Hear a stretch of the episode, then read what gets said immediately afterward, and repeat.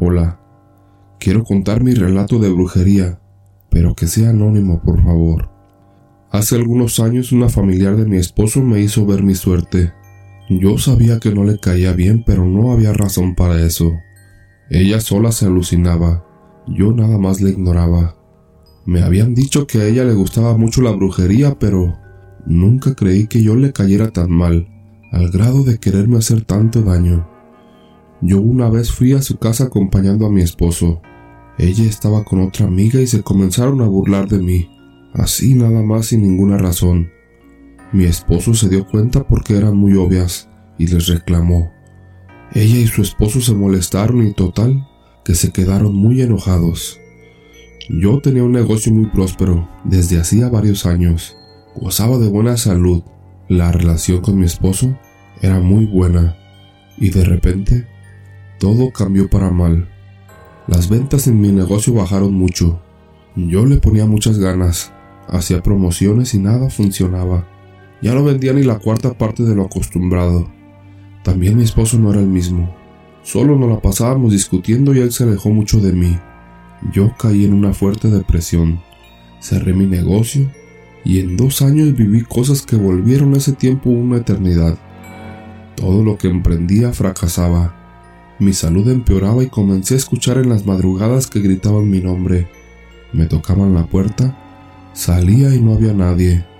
Por un año completo escuché por las noches al pie de mi ventana que un pájaro chiflaba. Seguido estando dormida escuchaba que decían mi nombre en el oído, y yo moría de miedo. Una noche desperté porque estaba muy inquieta, y en la puerta de mi recámara estaba la muerte, así como la dibujan con una guadaña y un manto de color negro. Me aterroricé de verla. Cerraba mis ojos y al abrirlos ahí seguía. Yo solo me puse a llorar y a orar mucho hasta quedarme dormida. Me siguieron pasando muchos detalles en mi vida. Mi salud empeoró al grado que mis piernas ya no me respondían. Entonces un día, una amiga me habló para que le cotizara algo de lo que yo antes vendía, que fuera por favor a su casa para ponernos de acuerdo y comprarme el producto. Yo ya ni ánimos de vender tenía.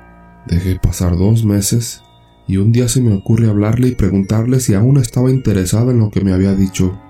Dijo que sí, que fuera a su casa. Entonces fui como pude, y al terminar de hacerle la cotización, me dice que ella me ve muy mal, que qué me pasaba. Me dio mucho sentimiento como me lo dijo, porque la vi preocupada y me puse a llorar. Le platiqué todo lo que me pasaba y me dijo que quería ayudarme. Ella se dedicaba a curar y a hacer y quitar trabajos, pero pues le dije que yo no tenía dinero, aunque quisiera hacer algo, no podía. Ella me dijo que me iba a ayudar sin que yo le diera un peso, porque veía que yo iba a empeorar hasta tal grado de perder la vida, porque era lo que alguien quería.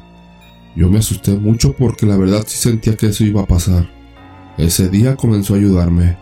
Yo solo compraba a veces alguna veladora que ella no tenía, pero todo lo demás corría por su cuenta. Tenía que ir como mínimo unas doce veces. Fue lo que me dijo pero a la tercera vez que fui con ella, ya podía mover mis piernas y caminaba. Así pasaron las semanas y después mi esposo aceptó acompañarme, porque ella me dijo que todo era porque nos querían separar, y él tenía también que ir para poder tumbar ese trabajo que nos habían hecho. Pasaron tres meses, y todo fue cambiando para bien, pero al comenzar el cuarto mes, ella nos dijo que nosotros nos daríamos cuenta quién era la que nos estaba haciendo el mal, porque la teníamos cerca y se le iba a empezar a devolver todo. Nosotros nos impresionamos mucho, porque un día que fue el primer viernes del mes y habría luna llena, nos dijo que esa noche era muy buena, para que por medio de un trabajo que ella haría, nos diéramos cuenta ya definitivamente quién era esa mujer que tanto nos odiaba, aunque siempre lo sospechamos. Ese día pasó algo que nunca olvidaré, porque mi vida a partir de ahí cambió positivamente. Al siguiente día nos enteramos que esa mujer, la familiar de mi esposo, de la nada estando joven y sin estar mal de salud, se puso muy mal en la madrugada y falleció. Dicen que fue de un infarto, pero que sufrió para morir, que gritaba tanto de dolor y se golpeaba contra lo que tenía enfrente porque no aguantaba. Yo nunca le he deseado la muerte a nadie, ni me alegro de lo que le pasó, Pero lo que sí les aseguro es que a partir de eso mis enfermedades se acabaron. Dejé de escuchar y ver cosas, volví a abrir mi negocio y está prosperando. La relación con mi esposo volvió a ser la misma de antes. Yo no creía que algo así podía pasar. Era escéptica pero lo viví. Y ahora sé que es verdad. Le estoy muy agradecida a mi amiga por habernos ayudado a salir de todo eso y podernos recuperar. Segundo relato. Historia basada en hechos reales. Yo tan solo era un joven con 20 años de vida. Yo tenía una relación sentimental con una mujer mayor que yo por 15 años. Tal vez dentro de mi inmadurez emocional yo decía estar enamorado de ella. Ella era una persona amable pero de carácter fuerte. En una ocasión, me pidió acompañarla al cementerio al atardecer del día. Por mi mente no pasaba ningún pensamiento negativo, pues qué de malo tiene el visitar un cementerio a las 8 de la noche. Por cierto, estaba cerrado. En una segunda ocasión me pidió acompañarla a un domicilio, donde era bien sabido por los vecinos que en ese lugar se hacían ritos de ocultismo. Fue entonces cuando descubrí que esta persona estaba metida dentro de grupos de ocultismo, brujería, cartas y meditación. Hubo quien me dijo en su momento que cuidado con tal mujer, porque practicaba trabajos ocultos. Dentro de mi mundo cerrado, no daba crédito a tal comentario, pues yo sentía estar enamorado. Cuando decidí preguntarle, ella introdujo una bolsa dentro de mi chaqueta y me dijo que no la abriera hasta llegar a casa. Después de esto, me llevó al domicilio que acostumbraba a ir hasta altas horas de la madrugada. En esa ocasión me presté para que me leyeran la mano y pude confirmar que era cierto lo que me habían dicho sobre ella. Cuando llegué a mi casa saqué de mi chaqueta la bolsa que me introdujo, y al abrirla era una prenda íntima de color negro con aroma a perfume, el cual nunca había conocido, y hasta la fecha sigo sin haberlo conocido otra vez. Por esos tiempos comencé a tener sueños perturbadores, demasiado feos, rostros desfigurados, demonios, etc. Por las madrugadas a las 3 o 4 de la mañana me despertaba con mucha ansiedad y salía a buscarla hasta su casa. Cosa rara que ella llegaba a los pocos minutos después de mí. ¿De dónde? No lo sé. Pareciera que me llamara con el pensamiento. Algo raro, la verdad. Les hago mención que a 200 metros de su casa estaba el cementerio el cual les mencioné antes. La verdad es que me llenaba de temor y comencé a separarme de ella cada vez más. Pero esas ganas de verla eran más fuertes y siempre terminaba buscándola por la madrugada. En ese tiempo conocí a dos amigas de las cuales una de ellas me gustó y decidí dar por terminada la relación que tenía con esta otra persona. Cuando le dije que ya terminaba todo, ella con una sonrisa fría y ojos fijos me dijo que nunca me enamoraría de alguien más. A los dos meses de terminar esa relación, y de llevar una relación de amistad sana con la nueva chica, pasó algo muy raro. Salí a la calle de mi casa para fumar un cigarrillo y mi sorpresa fue que en la fachada de mi casa, sobre la banqueta, había una línea de aceite negra de esquina a esquina. De inmediato pensé en ella pero no le di importancia. A las horas, llamó una de mis tías muy asustada diciendo que también en su casa había una mancha negra y un sobre con mi fotografía dentro. No había duda de que se trataba de esta persona.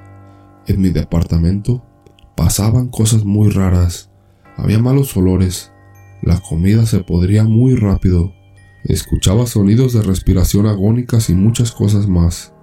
En una noche, me llamó mi amiga con la que iniciaba una nueva relación. Asustada me comentó que había una mancha de aceite fuera de su casa y que se oían muchos ruidos que azotaban puertas y ventanas. Ella pensaba que era un ladrón, pero al oír que alguien respiraba dentro de su cuarto, salieron de inmediato y se fueron al templo donde se tiene expuesto las 24-7 al Santísimo. Ahí pasaron la noche. Literalmente al siguiente día hablaron con un sacerdote, el cual bendijo la casa pero los sonidos continuaron. Debido a esto, decidieron mudarse de casa. Ellas no sabían quién podría haber sido, pero aterradas, huyeron. Decidí darles su tiempo y espacio para no involucrarlas en algún problema mayor. Recuerdo que una noche aproximadamente la una, Me dirigía a mi casa después de salir de trabajar, cuando de repente, detrás de mí venía una mujer siguiéndome. Podía escuchar su respiración agonizante, la misma que había escuchado ya noches pasadas. Aceleré mi paso y ella siguió mi ritmo.